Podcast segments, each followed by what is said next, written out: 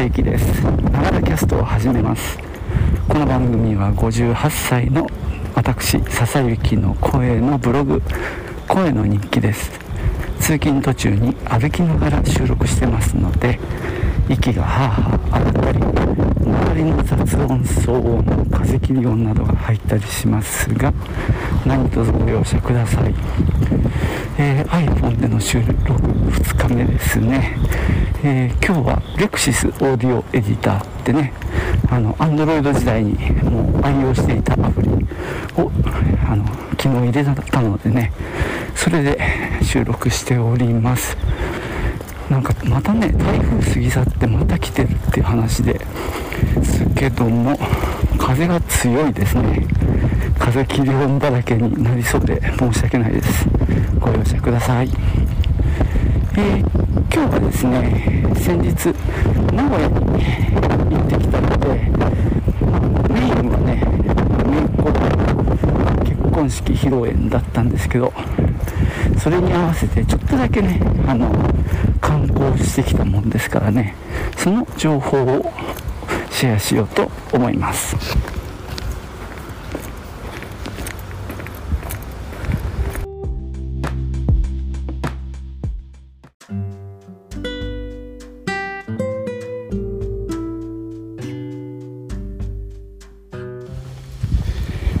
えー、っとですね、まあ、披露宴が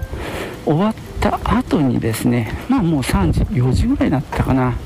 もう夕方近かったんで本当はね名古屋港にある、え、ブルーボネットっていうねまあ野生ワイルドフラワーの植物園があってかみさんはねそこに行きたかったですがもうちょっと時間的に無理だったのでちょっとねあまあ、とにかく1回ホテルに行ってで、まあ、礼服着てるんでね礼服を脱いで着替えてでもう4時ぐらいだったかな。でじゃあちょっと名古屋駅の、えー、タワーがあるじゃないですかあそこに、えー、あれは何だろう JR の高島屋なのかな。そこの上の方にね展望台がきっとあるだろうっていうことでちょっとね名古屋の夜景でも見に行くかということで夫婦2人で行くことにしました、まあ、僕はもともと名古屋の出身なので、まあ、なんとなく地理感はまあ多少あるんで、えー、ホテルがね伏見なんですよね。なので、まあ、ちょっとあの披露宴でねいっぱいごちそうを食べたんで腹ごなしも兼ねて、まあ、歩いていこうということで歩いてみました。まあ久しぶりですね、まあ、僕は高校時代までは名古屋にいたんですけどもその頃は名古屋駅と栄の間ってまあ割と歩いてたんですよね。あの広小路を。で、まあ、途中にねいろいろお店もあって例えば野屋橋はねヤマハがあって、まあ、今回もねその前通ったらヤマハだったので懐かしかったんですけどもうだいぶね様変わりしてましたね。前はさ1階にもうギターがガーッと並んでたんだよね。フォークギターアコースティックギター。まあアリスとかの時代ですけどね。あともうちょっと境寄りに行くと僕が初めてギター買ったやっぱり楽器屋さん名前が出てこないな。名曲堂だったかな。あの2階で1階はギターとかあって2階に上がっていくとちっちゃなまたお店になってて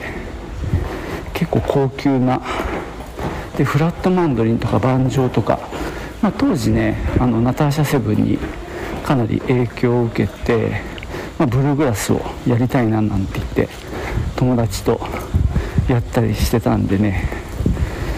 名曲どうだったかな？何だったかな？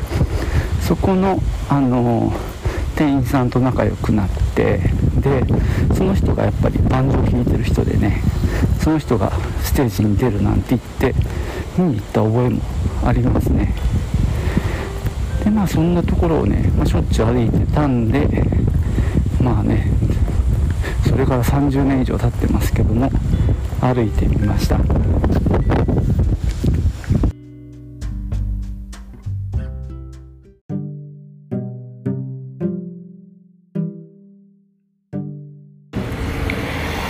さてそんな感じで納屋橋も越えてで高速の下をくぐって名古屋駅行きましたよ。でえー、とちょっとねホテルは北側で錦通りよりももう一本北なのかな、えー、錦通りの北側だったのでアパホテルだったんですけどね。でちょっと広小路を歩きたかったんで広小路まで行ってで名古屋駅に向かったんですね。まあ随分様変わりしてましたけどもさっき言ったようにヤマハなんかはね残ってたし苗橋の辺りはめちゃくちゃおしゃれになってましたね。すごいあの角にさ川のほとりになんか雰囲気のある建築なんだろうコンクリなのかな。そんなのも立って残ってたりしてまあミニ建築っぽかったですね。で、えー、名古屋駅まで行くと今もレジャックなのかな？あそこの交差点に出て。渡ってから奈々ちゃんをね久しぶりに見ました。かみさんはねナナちゃんのこと知らなかったんであの ちょっと見せてあげたら喜ん驚いてましたけどね。でかいでしょあれ。あのー、今はねウォーリーを探すの服をウォーリーの服を着てましたね。うん、ちゃんと写真も撮りましたけど。でそれから名古屋駅へ行って高島高高島屋のインフォメーションで、えー、聞いたら13 4階12、13、14あたりに、まあ、あの景色が見れるところがあってそこはまあ無料というか展望フロアってわけじゃないんですけどねあの見れますよって言われてでさらに51階まで登ると何て言ったかなパノラマなんとかっていう階になっててそこのお店に入るとあの展望が良いよって話でうーん高いだろうなとあのちょっと危惧したんですが、まあ、とにかく行ってみようと。あので行ってちょっとねあの値段もあの分かるので行ってみました。でえーと、その12、3階までのエレベーターとは別のエレベーターでそれはもうほぼ直行51階まで直通のすごい速いエレベーターで驚いたんですけどね。あので行くとまあカフェがあったのでそこをちょっと見たら、えー、紅茶とかコーヒーが770円だったんですね。であ思ったより安かったなと安堵して入ることにしました。なんかさ名古屋の街中ででそんな展望も良くてなんていうとねもう1000円超えて1500円ぐらい取られるかなと思ったらそのぐらいの値段でしたのでほっとして入ってみることにしました。店員さんにはねあの飲み物だけでもいいですかなんて一応断ってもう夕方だったんでねあの一応断って OK だったので入りました。でねこう窓に向かってカウンター席があったのでそこに座ってまあ結構のんびりとさせてもらいましたね。まだね夕方だったのであの街がこう薄暗がりでね見えててで空がちょっと夕焼けが夕焼けの雲の色がね見えたりしてなかなか素敵でした。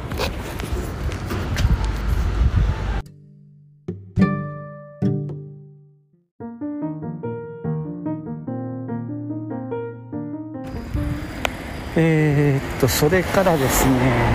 まあ、その日はねそのまま、えー、ホテルに戻って夕飯はちなみにですね手羽先の風来坊っていうね有名なお店があるんですけどそこの伏見店に行きました。結構ね入るまで並びましたね。小1時間待ったんじゃないかな。でもねとっても美味しかったですね。あの山ちゃんも12度入ったことありますがあっちはねすげえ味付けが濃い。もうお酒飲んでもらおうみたいな感じなんですが、まあ、フルライボはねもうちょっとなんだろう。味付けが上品な感じがして僕は好きですね。また行ってみたいなと思います。そしてですね翌日ですね披露宴の、えー、その日はま帰る日ではあるんですけどもまあちょっと親戚で集まって昼食会っていう予定になっていましたんで午前中がねフリーだったんですよ。なので午前中の時間を使ってなんかしようということになったんですが、えー、今回はですね名古屋駅のそばにあるトヨタ産業技術記念会館っていうところに行きました。これねあのちょっと前にどんぐり FM でその話をしてたんですよね。あのロボットが胴体展示されてるっていうのでなかなか面白そうだなと思ったんですがなんかね幸いあの息子たちも結構興味を持っていてあのすでに知っていたりとか。でまあえー、1人はねそういうまあなんだろう工場のまあロボット関係とかまあそういう機械関係の仕事をあのしてるもんですからね。それもあって非常に興味があるっていうことでちょうどみんなの意見が一致して行ってきました、まあ、僕はね名古屋出身って話したんですが、まあ、郷土のまあなんだろう偉人っていう一人にその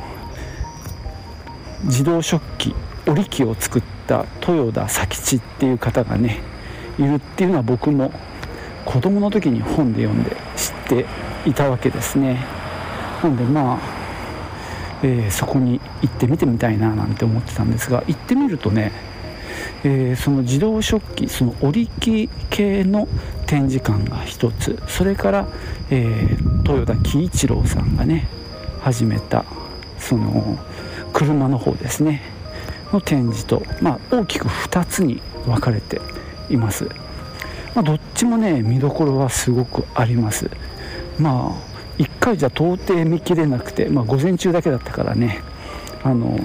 本当に駆け足で見たんですけどもまたねじっくり見に行きたいなっていうくらいの面白さでしたね。一番ね最初その入ったところであのもう説明してくれるお姉さんがいてその糸を作るっていうのはどういうことなのかっていうのをあの見せてくれるんですよまさに。でふわふわっとした綿があってそこにはですねこうなんだろうもみみたいなものとかいろいろこうあの綿じゃない部分木綿のいろんなまあカスみたいなものもくっついてるんでそれをまずきれいにしなきゃいけない。でそういうなんかローラーみたいなのを入れるとそれが取れてくんですよね。それを見せてくれて。で綺麗なやつを今度どうしたっけかな。繊維が絡んでるんでそれをなんかほぐすみたいな工程で弓みたいな道具でその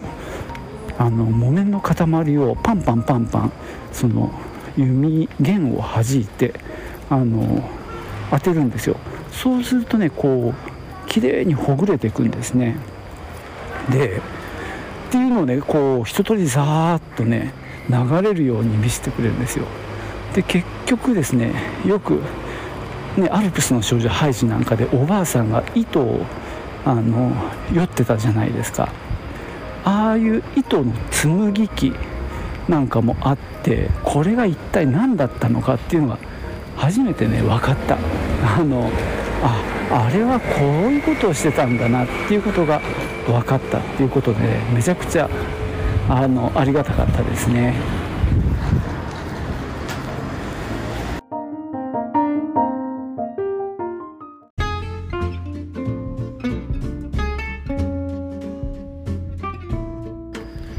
まあそんな原始的な糸紡ぎの技術を見てからその佐吉が作ったようなその合理的な機械っていうのを見ると感動しますね。まあ、もちろん今見ればめちゃくちゃ古い素朴なものなんですけどもそこへのなんだろうね努力とかきっとすごかったんだろうなとこうね感じるものがありましたでその後ですねさらにあのそれぞれなんだろう説明員の方って自分の受け持ちがあってバトンを渡されるように次から次へと説明を受けていくことがですね。結構しっかりしたちゃんとした機械なんかも見ることができました。その元の綿をほぐしたりいろいろしてですごい綺麗にしたりなんだろう繊維を揃えたりしながら何て言うのかね。まあとにかく糸にしていく工程を、まあ、割と本格的な機械みたいな感じで動かして見せてもらったりできます、まあ、そこはねもう機械がいっぱい並んでて説明する人もいっぱいいるのであのー、それをね順番に見ていくだけでもかなりまあ時間もかけながら堪能することができます。ただまあ我々は時間がなかったんでちょっとねそこは思いっきりはしょっちゃって本当は檻の話なんかもね檻の機械なんかもいっぱいあったと思うんですが最後の出口のところで横糸をねあの動かす方法として水流ですごいスピードで横糸をあの行ったり来たりさせるっていう機械とか空気で行ったり来たりさせる機械のデモンストレーションもやってましたね。もうなんか写真みたいなものを折ることができるっていう感じでしたね。でもう急いで自動車館の方に行ってで自動車の方もすごかったんですけども個人的にはですね入ってすぐのとこかな。あの試験機がいっぱい並んでる、まあ、小部屋なんですけどそこが一番ビビッときましたね。なんせ本当に古いアムスラー試験機とかね材料試験機。アムスラーって僕らも大学時代やりましたね。あとコード系なんかもマックスウェルとかなんとかコード系って手話とかねいろんなコード系があったと思うんですけどもそういったもののその古いものこういう時代からあのこういう測定器っていうのがあったんだなっていうのでこれもちょっと感動しましたね、まあ、そんな風にね感動しつつそこの建屋もその古いその工場の建物を移築して持ってきてた上にそれをそのまま雨ざらしにすると傷んじゃうのでそれが全体の中にあの屋根がかかってる中にその移築された建物があるんですね、まあ、非常にまあ大事にしてるなって感じ。その建物をねほんとその古い工場木造の工場は何ていうか本当僕も懐かしさを感じましたね。自分が子供の頃の工場って感じで。でまあどんどんどんどんねあの時代も新しくなってって、まあ、最初の車ができてみたいな話なんですけどももうなんだろうでっかいプレス機とかすごかったしね。まああの最初に話したそのロボットのアームですよね。そういったものが、えーと、56台並んでて年代順に並んでてその人たちがみんな動いて仕事をしてるんですよ。それを見せてくれます。なのでね何ていうかもちろん新しくなればスピードも速いし動きもキビキビしてるんですけどね。まあそれが時代とともに進化していったんだなっていうのを実感できたりしましたね。まあとにかくこういった展示をきちんと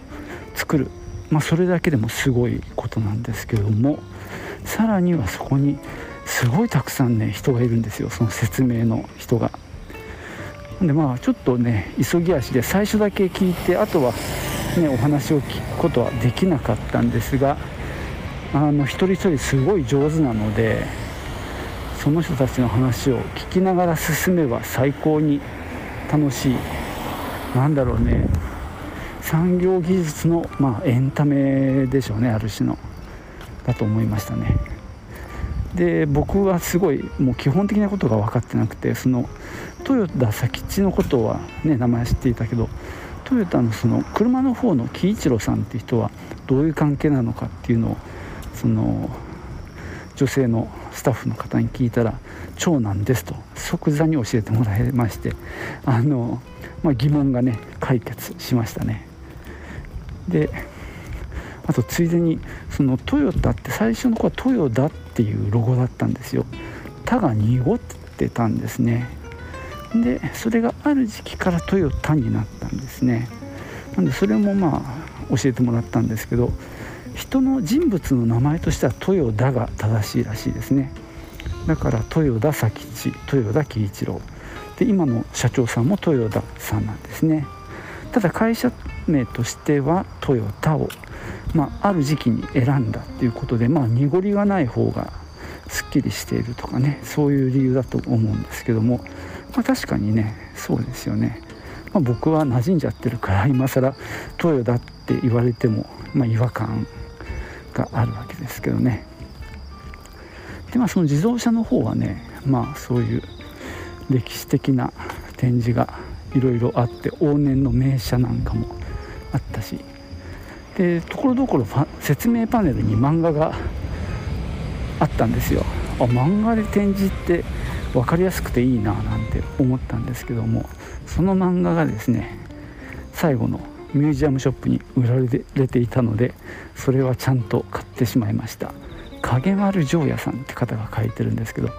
あれですね「怪奇大作戦」とか書いてる人ですね。あと横溝正史のあの漫画版を書いてたりする人です、